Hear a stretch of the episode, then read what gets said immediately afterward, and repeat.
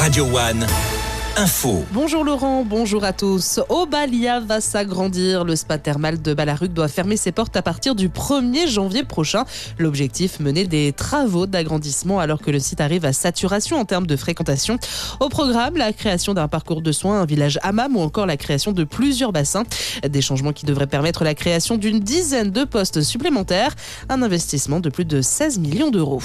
Attention, si vous souhaitez prendre un Airbnb à Montpellier pour les fêtes de fin d'année, des restrictions sont mises en place. L'objectif, éviter des fêtes non autorisées.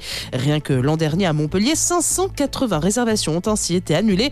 Euh, plusieurs critères sont pris en compte, comme la durée du séjour ou encore la distance entre le logement et le lieu d'habitation du demandeur.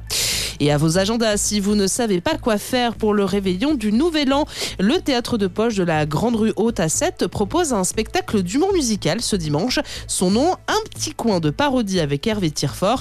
Il rend hommage aux grands artistes de la chanson française. Rendez-vous donc dimanche 31 décembre à 17h30, 20h et 22h15. Comptez 25 euros la place. Dans le reste de l'actualité, Emmanuel Macron rend hommage à Jacques Delors, un inépuisable artisan de notre Europe et un combattant pour la justice humaine. L'ancien ministre socialiste et ex-président de la Commission européenne est décédé à l'âge de 98 ans. Une annonce hier de sa fille Martine Aubry, la mère de Lille.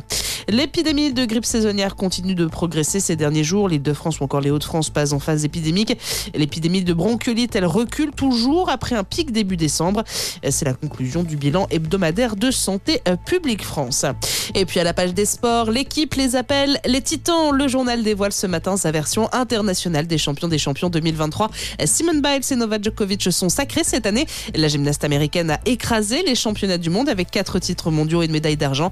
Le tennisman serbe lui récolte trois titres et une finale sur les quatre grands chelems de l'année. Excellente journée sur Radio One.